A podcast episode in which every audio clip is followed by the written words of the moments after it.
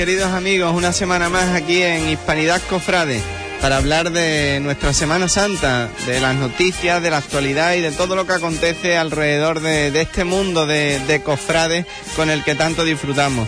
Eh, hoy me acompañan, como viene siendo habitual, Tony Garrido. Muy buenas tardes. Muy buenas tardes, Iván.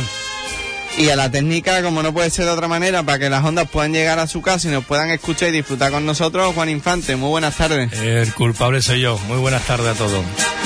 Bueno, pues si os parece, Tony, yo creo que lo mejor es empezar porque hoy tenemos unos temas de lo que no estamos acostumbrados a hablar y de lo que causa una gran sensación en el mundo cofrade, ¿verdad? Eh, desde luego que sí, tenemos con nosotros, Iván, unos invitados muy especiales, como toda la semana, ¿no? Viene siendo habitual el, el poder traerles la actualidad más, eh, más jugosa, ¿no? De la Semana Santa y en este caso, Iván, yo creo que tenemos un programa muy especial. Pues si les parece, sintonía y arrancamos. ¡Aranda! Vamos a coger esto costado izquierdo, ¿eh? Vamos por igual y vamos a recoger esto bien. ¡Esto!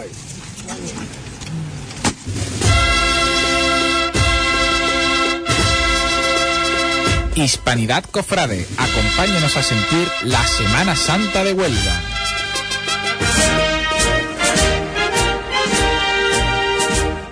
Bueno, pues como le comentábamos, vamos a empezar ya de lleno con un tema de estos que, que se habla por ahí mucho, de lo que se escucha y de los que nunca a lo mejor tenemos la ocasión de traer al protagonista o a la protagonista para que nos hable sobre ello. Tony, si te parece, yo creo que hoy podemos sacar aquí muchas conclusiones y poner de manifiesto más de una cosa importante de la Semana Santa.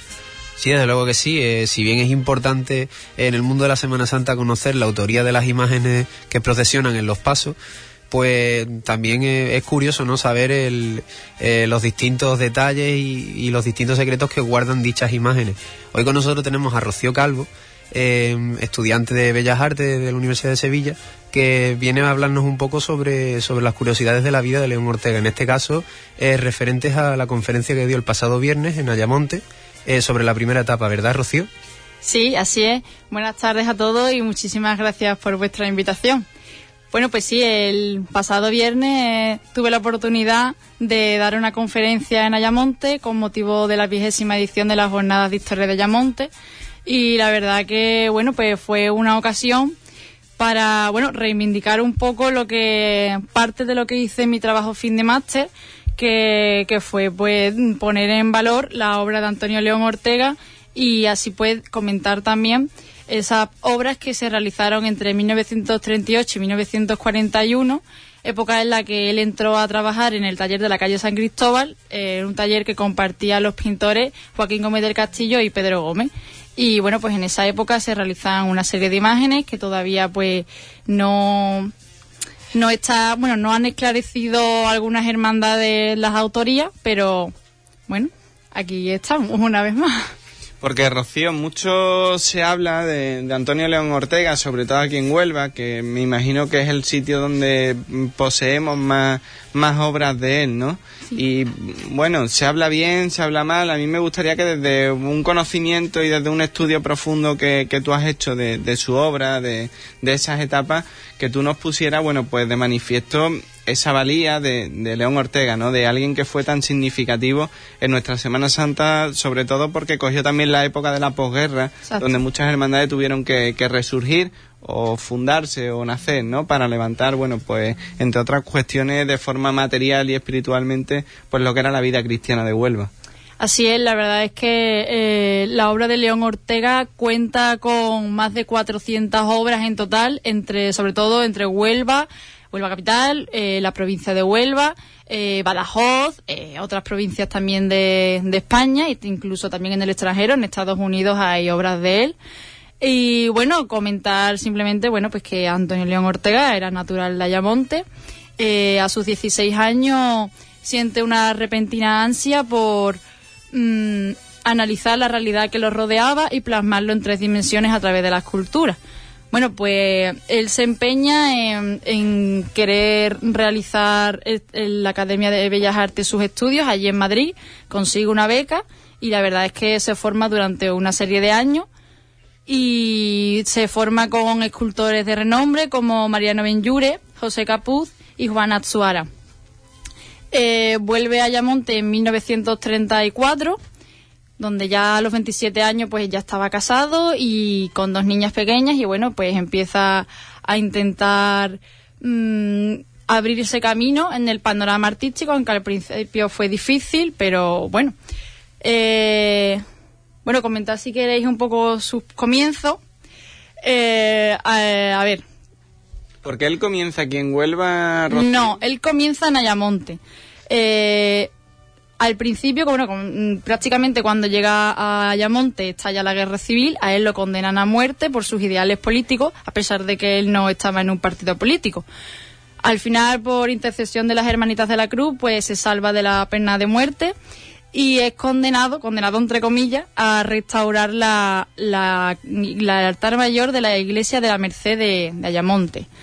Eh, después de eso, restaura el Cristo de, Santo Entierro de Ayamonte, el Cristo yacente. Es una imagen, bueno, pues que había sufrido las consecuencias de la guerra, solamente quedaba la cabeza y las piernas, la, reconstruye muy bien, de tal manera que eso le da un- una popularidad en el momento y empieza a restaurar y hacer obras en, en Ayamonte y en Moguer, que también hizo en aquella época el Cristo Nazareno. Y luego ya es cuando viene a Huelva. Yo si queréis puedo leeros un documento que leí en- y mostré también en la conferencia de Ayamonte. Es un extracto de la autobiografía de Antonio León Ortega que la escribió en 1977 y bueno, viene a resumir este, este pequeño extracto pues parte de, de lo que muchas personas se preguntan, ¿no? ¿Cuáles fueron sus comienzos? Y bueno, si queréis. Sí, Vale, pues os la leo. En el año 37 restauró el Cristo yacente de San Francisco y hago el Nazareno de Moguer. En el año 38 1938, en mayo, llegó a Huelva. En Huelva estaba Joaquín Gómez del Castillo, excelente pintor, magnífico decorador y policromador, hijo de tallista adorador y hermano de dorador, sevillano, gran conocedor de la imaginería sevillana.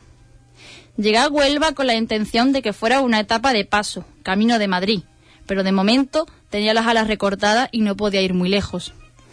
Gómez del Castillo no era escultor ni estaba preparado para serlo, pero como había podido, había hecho el San Bartolomé de San Bartolomé de la Torre y tenía hecho a dibujo a tamaño natural el Sagrado Corazón de Jesús de la parroquia de San Pedro. Modelé por aquel dibujo la estatua a tamaño medio y la pasé a escayola y comencé la talla. Desde el primer momento me di cuenta, y él también, de que nos necesitábamos mutuamente, y empezó la colaboración. De aquella época son el Cristo de la Buena Muerte de la Parroquia de la Concepción, la Virgen de la Esperanza de San Francisco, el San Gualabonso de Niebla y la Virgen de la Consolación de la Concepción. Estas imágenes están llenas de defectos de forma, pero a mí me enseñaron mucho y tienen tal carga expresiva que en la calle y en la iglesia atrae a los fieles y hasta los no creyentes la respetan. Creo que de ahí se puede sacar muchas conclusiones, ¿no? De todo lo que se ha hablado y se ha dicho en torno a la autoría de algunas imágenes, ¿no? Como por ejemplo el Cristo de la Buena Muerte o la Virgen de la, de la Esperanza, ¿no, Rocío? Exactamente. Eh, bueno, pues explicar un poco eh, este, este extracto. Él comenta que quería irse a Madrid, pero tenía las alas recortadas. En ese momento su mujer estaba enferma eh, y bueno, al año siguiente ella fallece y se queda a cargo de dos niñas pequeñas. Lógicamente tiene que buscarse la vida. Y yo em, em, pienso que si hoy en día es difícil dedicarse a lo que a uno le gusta, imagino que en época de guerra debía de ser como muchísimo más difícil. Entonces él encuentra trabajo en el taller de la calle San Cristóbal y comienza una colaboración. Eh, además, él se sentiría agradecido de por vida a Joaquín Gómez del Castillo porque para él fue su maestro de policromía. Entonces, al principio, eh, bueno, pienso que es normal que, que durante dos o tres años, pues, digamos, se dejara, digamos, que Joaquín Gómez del Castillo firmara esas obras. Pero luego ya en 1941 acuerdan firmar juntos el Cristo de la Buena Muerte. Joaquín Gómez del Castillo mm, se salta ese acuerdo, firma la obra, la entrega a la Hermandad de la Buena Muerte y en ese, en ese momento es cuando León Ortega, bueno, pues pacíficamente pues mm, cortó esa relación, se marcha a Ayamonte y es cuando hace el Cristo de la Veracruz de Ayamonte, que si alguno lo conocéis, pues es una imagen muy, muy similar al Cristo de, de la Buena Muerte de Huelva. Y si hablamos un poco de, del valor de sus tallas como persona conocedora de, de la materia, ¿qué podemos decir? Bueno, yo siempre defiendo lo mismo. Eh, Antonio León Ortega, como cualquier persona que haya estudiado Bellas Artes, tam- yo por ejemplo también en mi caso no soy escultora, soy restauradora, pero en este caso también entiendo de, estas posturas, ¿no? Eh, bueno, cuando una persona, un estudiante sale de la carrera de Bellas Artes, pues sale con una preparación clásica, academicista. Además, si ya es cofrade, es capillita, pues lógicamente va a tirar siempre más al barroco.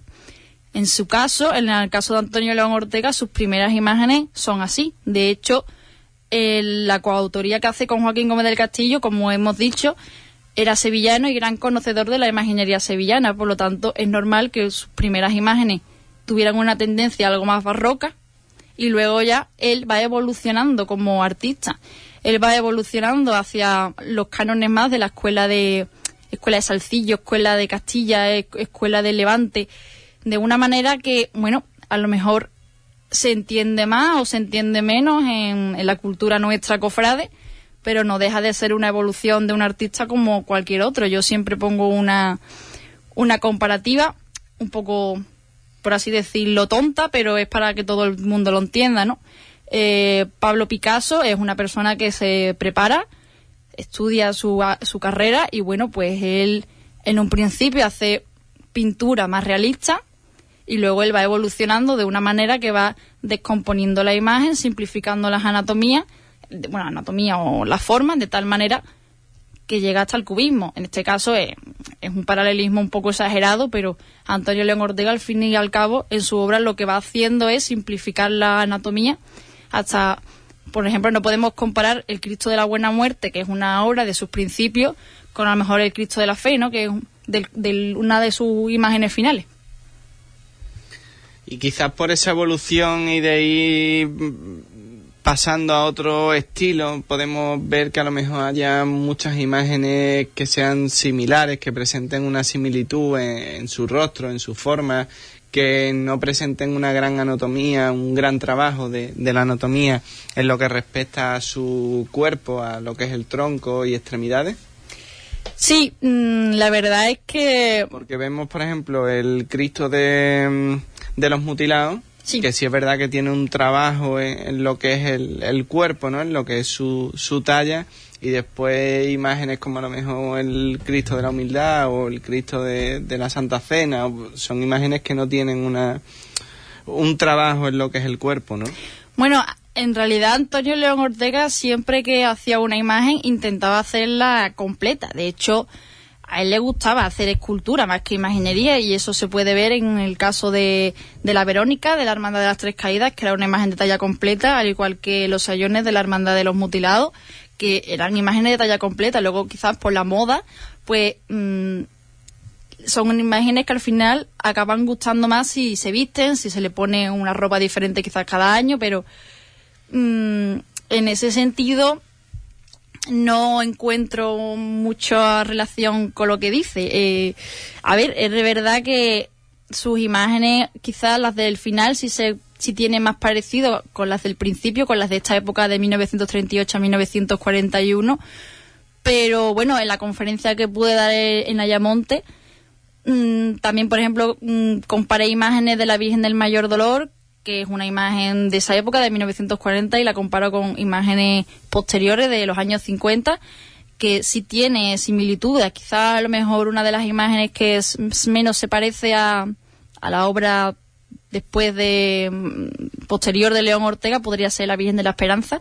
Es verdad que es una imagen algo más diferente, pero hay una cosa que siempre no deja lugar a duda, que es las manos. Las manos de la Virgen de la Esperanza son muy similares a, a otras imágenes de otras vírgenes. Y bueno, en el caso de los Cristos, pues también. El Cristo, bueno, el Cristo de los mutilados sí es un Cristo propiamente de León Ortega, firmado por él, y creo que sí sigue una línea. Lo que sí es verdad que existe un contrapunto en su obra, que es la imagen del Cristo de la Sangre de la Hermandad de los Estudiantes, preferida, su preferida, era la preferida de Antonio León Ortega, y sí es verdad que es un contrapunto, marca un antes y un después en su obra.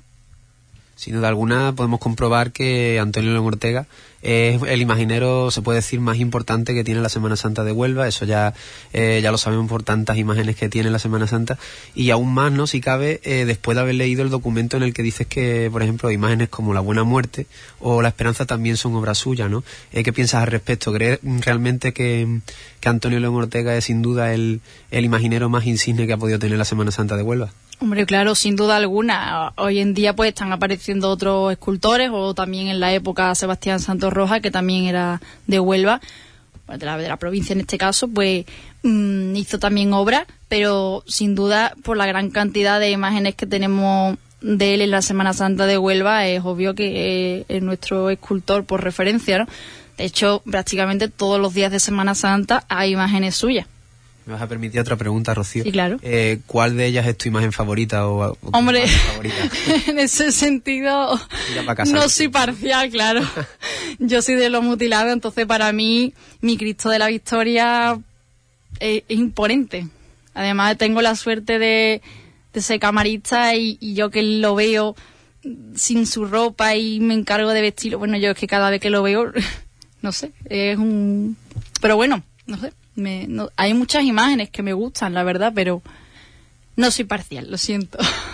Y con respecto a los materiales que, que utilizaba, que muchas veces, bueno, pues a la hora de una restauración se ha visto de que no eran los materiales más adecuados, de que se hacía, bueno, pues de aquella manera, por decirlo de alguna forma, ¿no?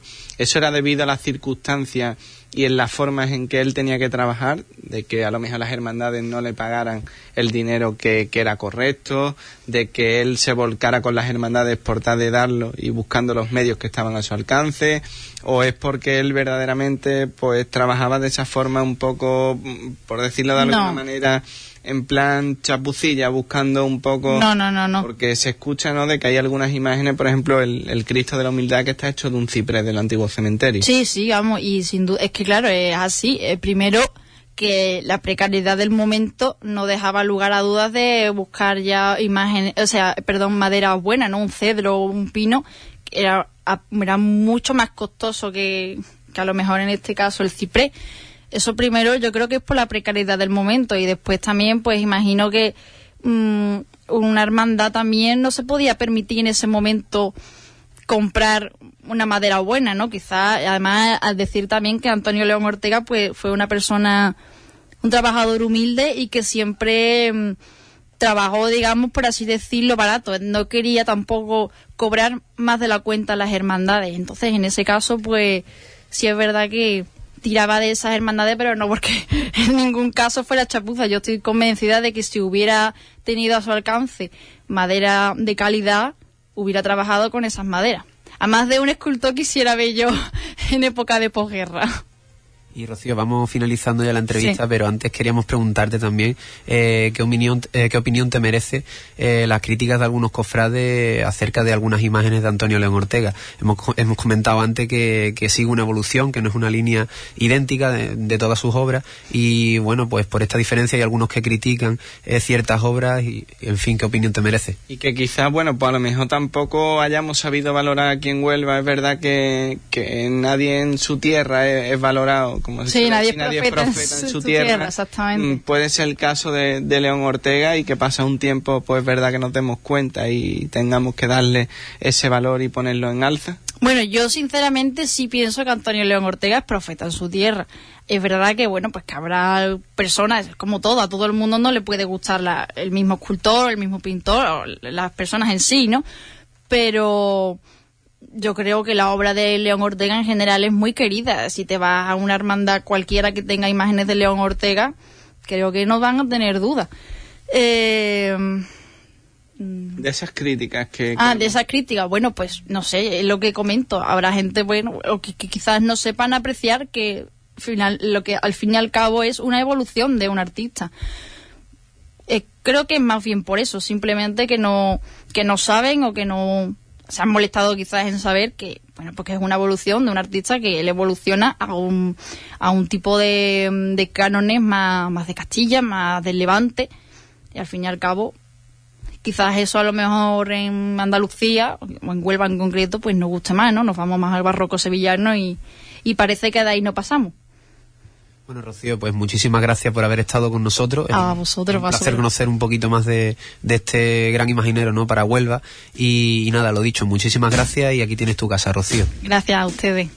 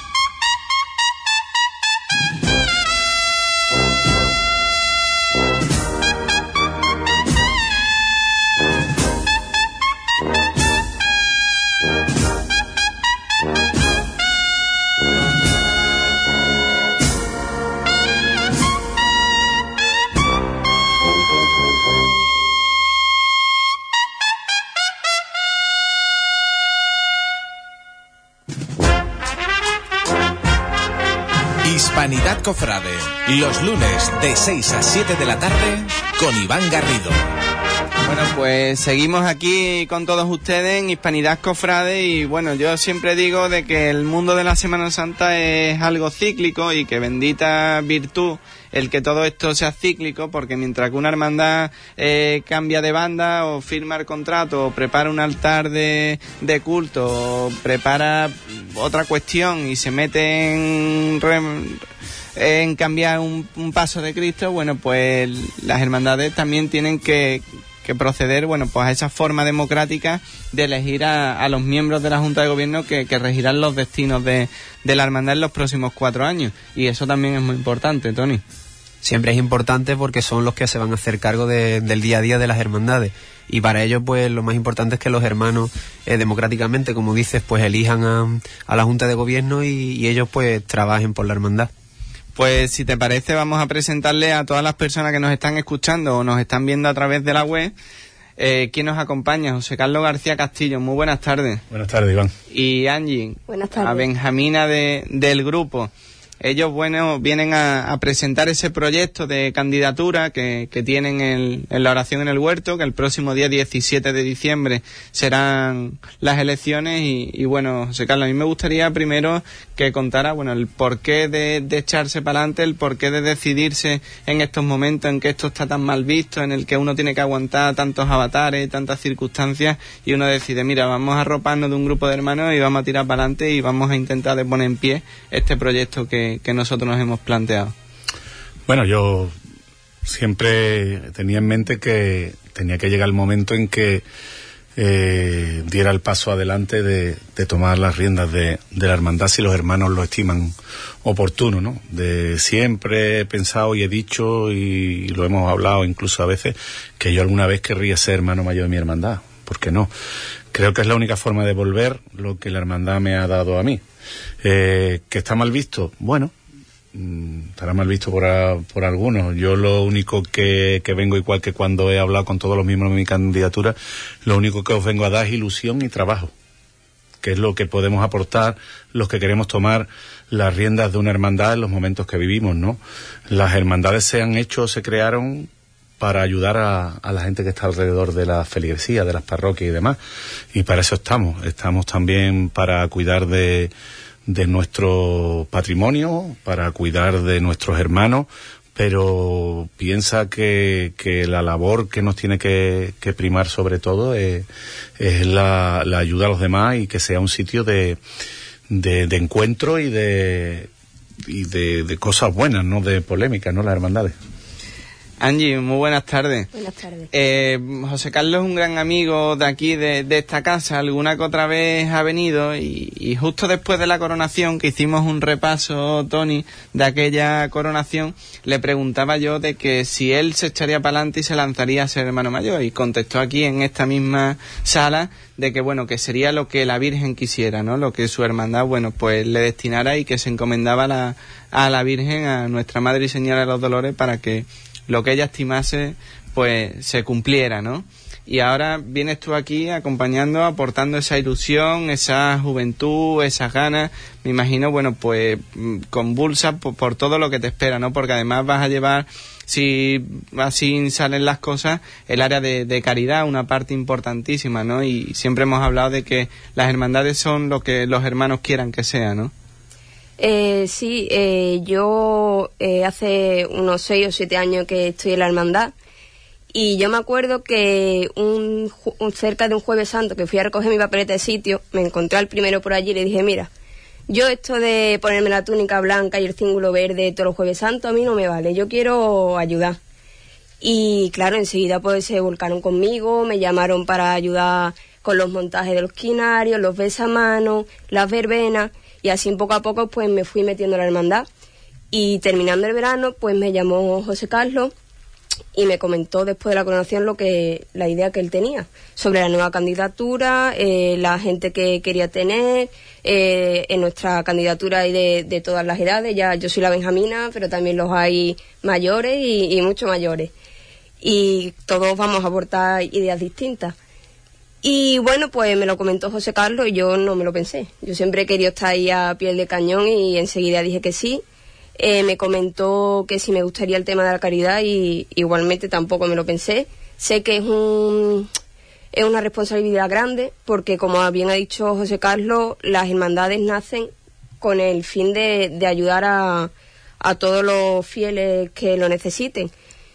Y bueno, mmm, voy a necesitar ayuda, pero tenemos un grupo muy bueno, tenemos muchas ganas de trabajar y mucha ilusión.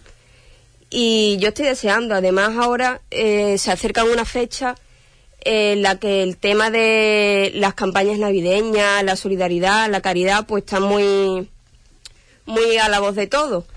Y pues yo eso, yo estoy con ganas de trabajar y no solo en Navidad, todos los días del año.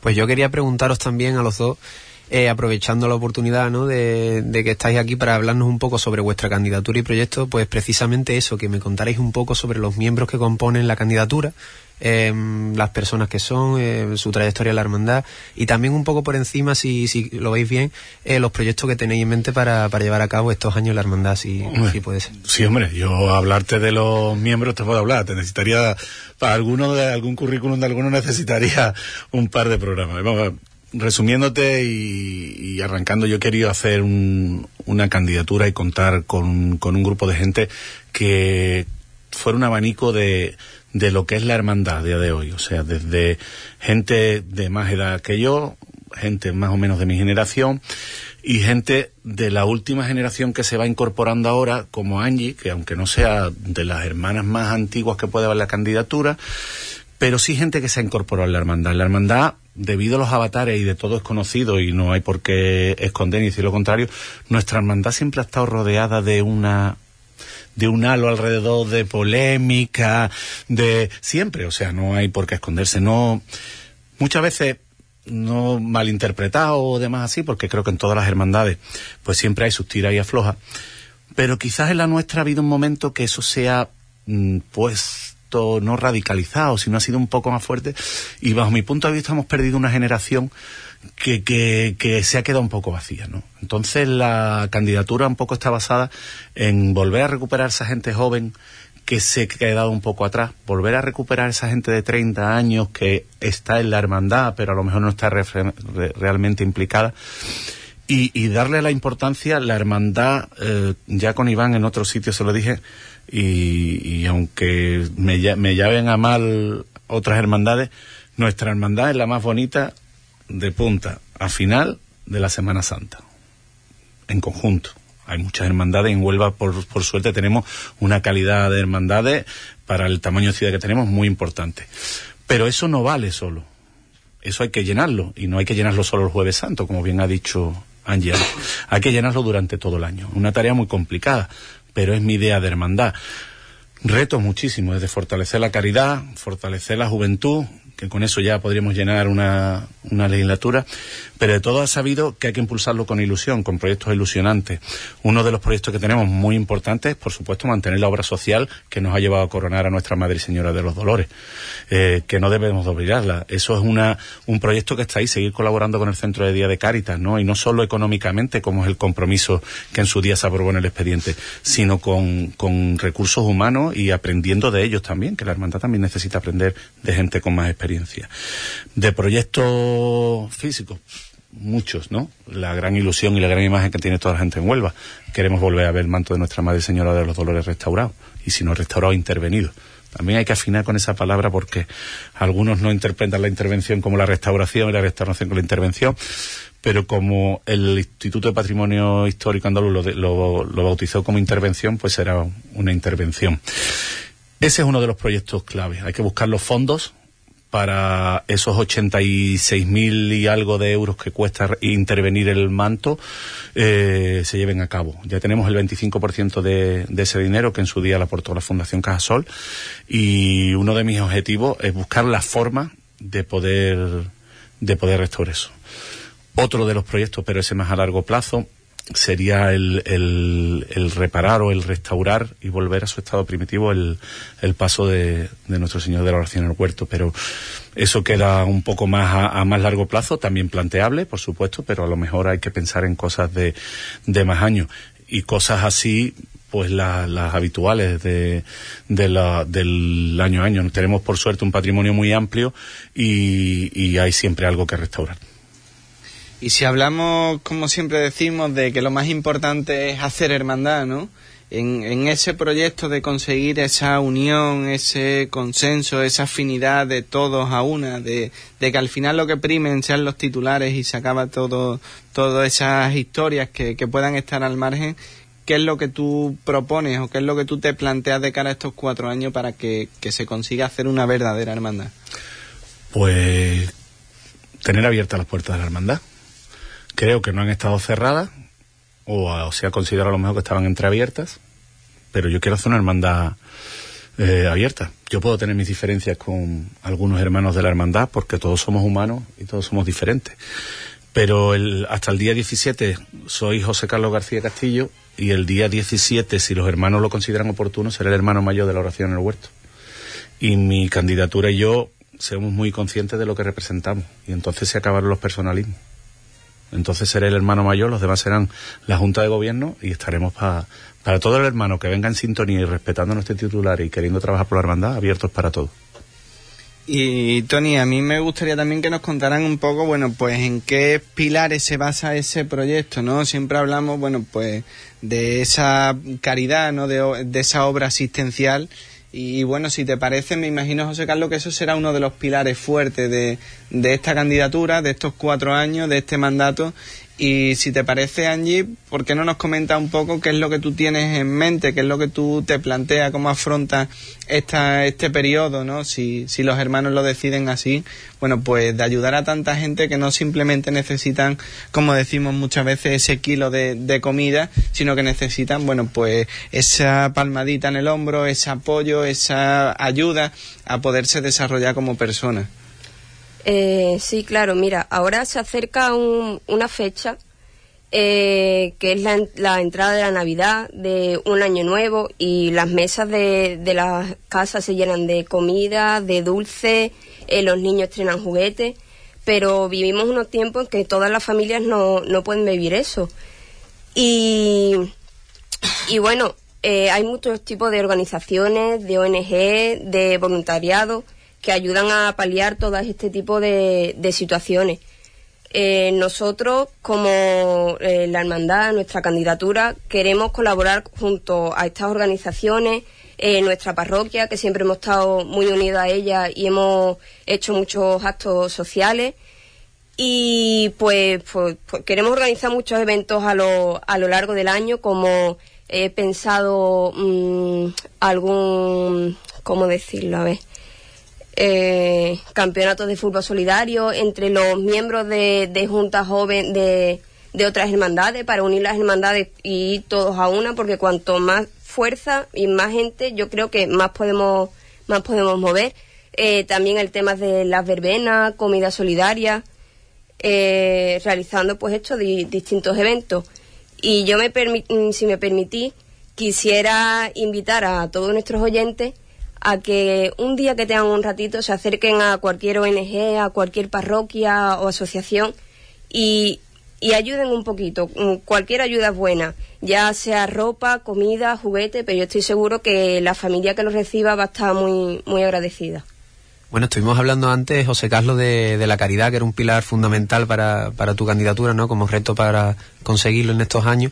Y, también de, la juventud, ¿no? Comentaste antes que, que mm, simplemente con esos dos pilares ya te darías por satisfecho. Entonces yo te quiero preguntar también, y Angie también, eh, ¿qué supone para vosotros la, la juventud en una hermandad? ¿Pensáis que puede ser importante a la hora de llevar a cabo el día a día de la cofradía?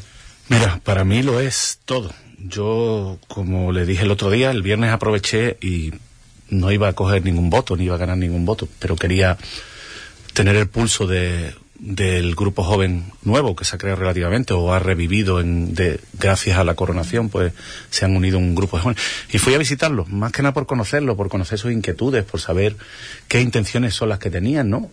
Y te digo el ejemplo, mm, no, yo no voy a estar enfrente de vuestra siempre, o los mayores no vamos a estar siempre. La responsabilidad de donde estáis ahora mismo es vuestra.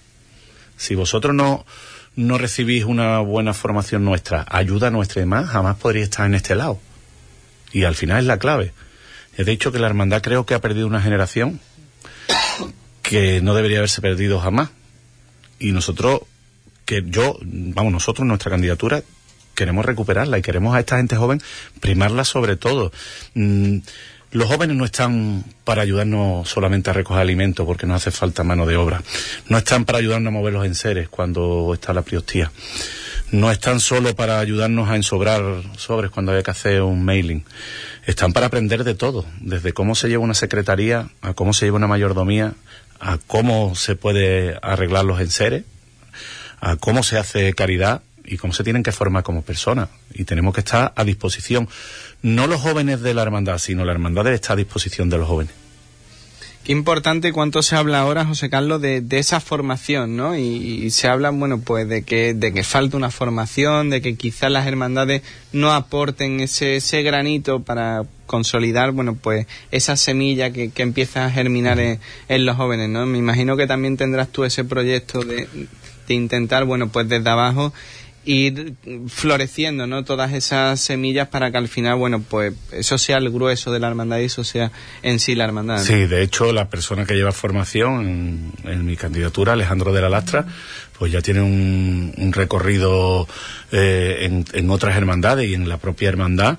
Una persona también joven, también joven, de que hay que apostar por él y las ideas que tiene y que me ha transmitido son muy buenas, igual que las que les he transmitido yo.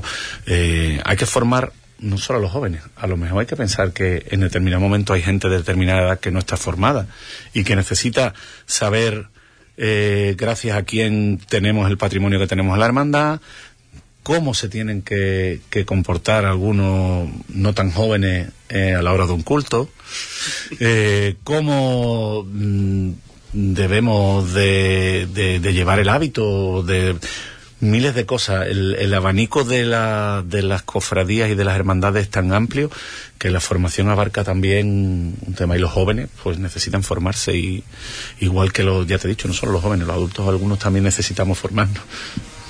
Yo quiero eh, preguntaros también, Angie y José Carlos, eh, acerca de, de, la hermandad. Eh, ¿Cuál pensáis que es el potencial más fuerte que tiene vuestra cofradía? Complicado, complicada la pregunta porque el potencial de la hermandad es grande, es grande. Si de verdad pensamos en la hermandad es enorme. Si pensamos en nosotros, complicamos la situación. Ya te he dicho que yo tengo claro que la hermandad ha tirado siempre para adelante porque es una gran cofradía. Ha sido una gran hermandad y tiene que volver a serlo y tiene que volver a serlo. Me imagino que ese potencial en conjunto de, de la hermandad eh, viene de la conjunción, ¿no? Y de esa veteranía que, que va en tu candidatura con esa juventud que al final es lo que hace, bueno, pues ese aporte vital que, que necesita, ¿no? De, de, nada serviría que todos fueran jóvenes y de nada serviría que todos fueran veteranos. claro, ¿no? Y además el potencial que tiene la hermandad también es las propias instalaciones, ¿no? La, la, el potencial que hay que explotar es lo que es la, la hermandad, sí, desde su casa hermandad que tiene, que a lo mejor determinadas veces no se utiliza, hasta el tirón que tiene la propia hermandad en la calle. Nosotros debemos ser suficientemente conscientes que el 60, a lo mejor un poquito menos del 60% de los hermanos que procesionan con la oración en el huerto hoy son gente de 14, 13, 12, 11 años que acaban de ser nazarenos. Eh, siempre es muy gracioso ver a los 60 monaguillos que suelen los últimos años salir en el último tramo de la oración en el huerto, que es el potencial humano pero ¿por qué cuando llegamos a los 18, 19, 20 no continúan? Ah, quizás esa sea la pregunta, ¿no? Porque habría que aprovechar claro, este tirón de hermano. Y yo me refería, porque a lo mejor no se ha llegado a entender en mi pregunta, eh, por, por ejemplo, pues el patrimonio tan grande como venía diciendo que tiene la hermandad. Oración es una hermandad que tiene muchísima riqueza y, y sin duda verlo en la calle es una delicia, es un gustazo. Y por otra parte pues también como vienes diciendo los jóvenes. Yo conozco muchísimos jóvenes que salen de Nazareno que salen de costalero. Mm, creo y puedo decir corazón es, es una de las hermandades con más costaleros de Huelva. Y eso pues mm, creo que habría que aprovecharlo. Es algo de lo que la hermandad supongo que estará orgullosa ¿no? Hombre, está, el trabajo que ha hecho Manuel Gómez Canicerito en la hermandad ha sido impresionante ¿no? Eh, de unos años que a lo mejor veníamos con algunos problemas también la época que veníamos rebotados un poquito de, de salir de San Pedro que era muy complicado volver a, a, a lo que es la Concepción esos primeros años de arranque pero estos últimos años con, con Manuel de Capataz General, la verdad que han sido unos años magníficos, ¿no? Y que ha dado muestras de que la hermandad pues ha, ha, crecido muchísimo en los costaleros que poco a poco van siendo cada vez más costaleros hermanos, porque no todos son hermanos, ¿no? Ya nos gustaría, como algunas otras hermandades de aquí de la ciudad, que casi todos sus costaleros también fueran hermanos. Pero es un trabajo que hay que ir haciendo. Patrimonio quizás se conoce solamente el Jueves Santo y una de las cosas que deberíamos de hacer es aprender a enseñárselo a los demás durante el resto del año. Yo recuerdo, Iván, eh, muchas veces de chico, cuando la Casa del Mando de Oración estaba situada en, en Calle Verdigón. la calle Verdigón, eh, que las puertas pues estaban abiertas y aprovechaba siempre para ver los, los enseres de la hermandad. Eh, a mí me gustaría también pues que la gente, ¿no? Y, y te invito a, a lanzarles un mensaje a todos los cofrades que pueden pasarse siempre por la hermandad y por la casa hermandad y visitar los apóstoles y las demás insignias, ¿no? Sí, la verdad que la ubicación de, de la calle Verdigón era una ubicación maravillosa, ¿no? Y era un sitio de paso de gente de toda Huelva. Ahora estamos en una transversal un poquito más abajo, en la esquina de Santa María, en la calle Santa María número uno, pero esquina con Alfonso XII, y es un sitio también magnífico. Eh, allí, como tú bien dices, y habrás estado en la hermandad, pues en la entrada está el, los apóstoles, antes estaba expuesto el manto, pero desde que Patrimonio nos comentó que estando colgado era de las peores situaciones que podía tener por la historia, por unos temas técnicos, pues está en otro sitio, pero se pueden visitar prácticamente a todos. Se puede subir a la primera planta y ver las bambalinas del palio a, la altura de los ojos, que están recién restauradas, todas las insignias, todo lo que son las sayas de, la Virgen. Y bueno, quizás alguna habrá que pensar en, porque gracias a, a, a Dios, pues contamos con un patrimonio amplio, quiero la, y intentar tener más a la calle, más cosas de la hermandad, pero también las dependencias son las que son y no podemos hacer muchos más milagros. Y aquí podríamos estar hablando de la Hermandad de la Oración en el Huerto muchísimo tiempo porque hay muchas cuestiones, ¿no? Y si recordamos esas añoranzas en esa vieja casa de Hermandad, pues yo creo que todo el mundo alguna hemos vivido, ¿no? Allí. Pero bueno, si te parece y centrándonos un poco en lo que va a acontecer el día 17, a mí me gustaría que, que le mandarais ese mensaje a, a, los hermanos, a la Huelva, ¿no? Porque al final, bueno, pues votan los hermanos, pero esto es una cuestión de toda Huelva, ¿no? La Hermandad de la Oración en el Huerto es algo mucho más de, de, la ciudad, ¿no? Y con la que todos nos sentimos de una manera identificados, representados, forma parte de nuestra vida, ¿no? De, de ese Jueves Santo.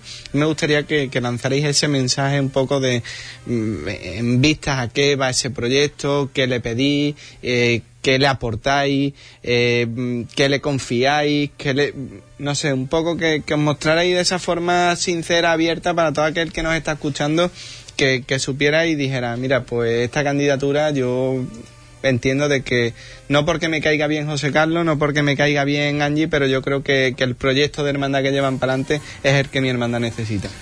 Precisamente antes de entrar comentaba con Angie que muchas veces las hermandades votamos a la persona, a quien se presenta, sin mirar lo que lleva detrás.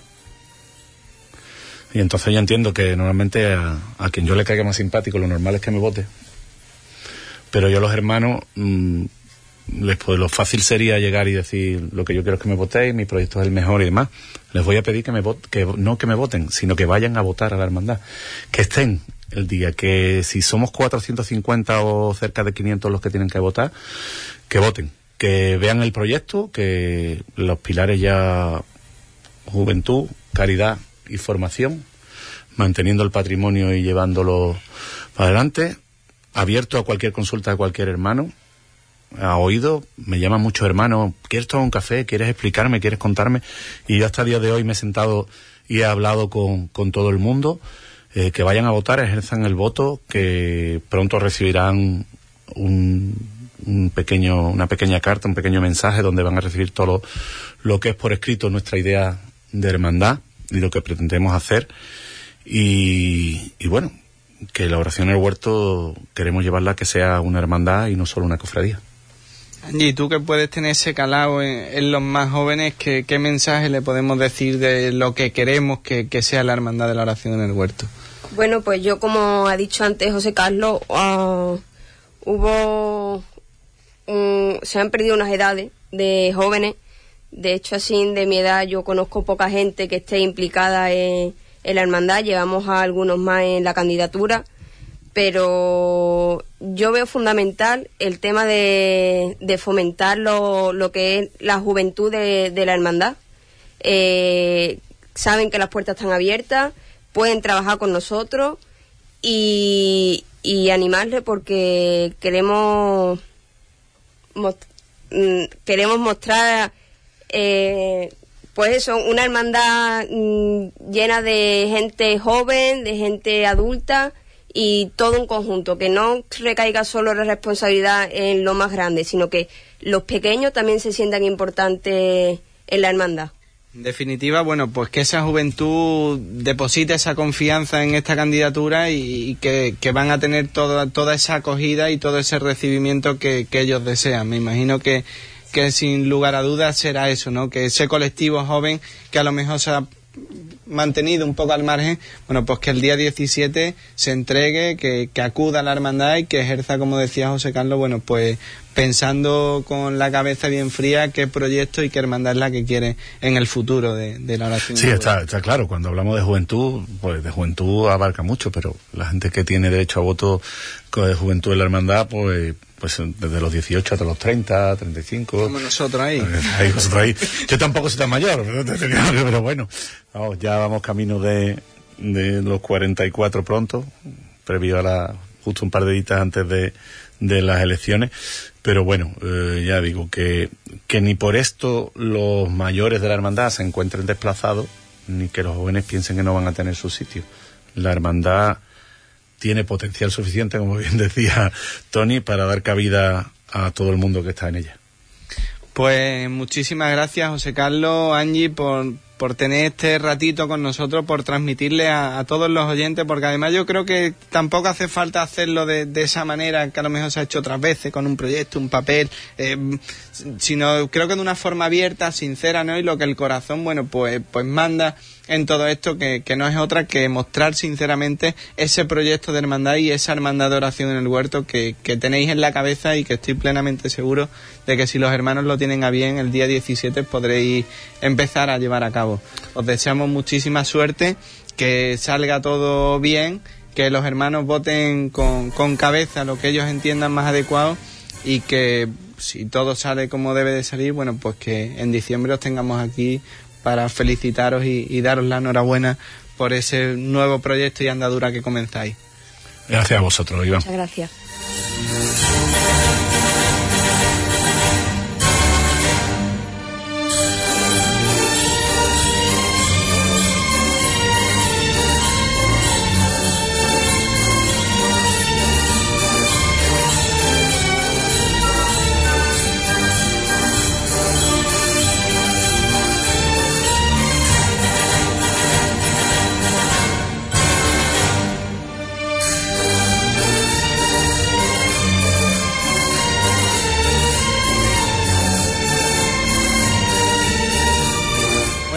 Nos quedamos sin tiempo y es el momento de, terminar con toda la, lástima del corazón porque nos han quedado muchas cosas de, de las que hablar, Tony.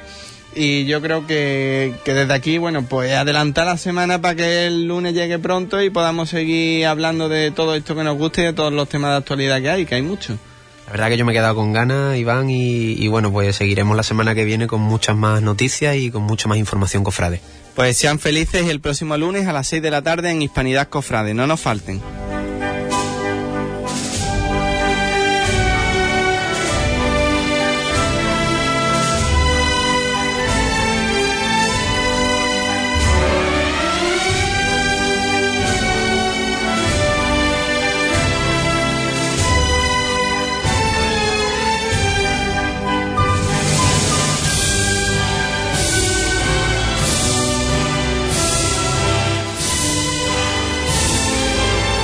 De 6 a 7 de la tarde, Hispanidad Cofrade.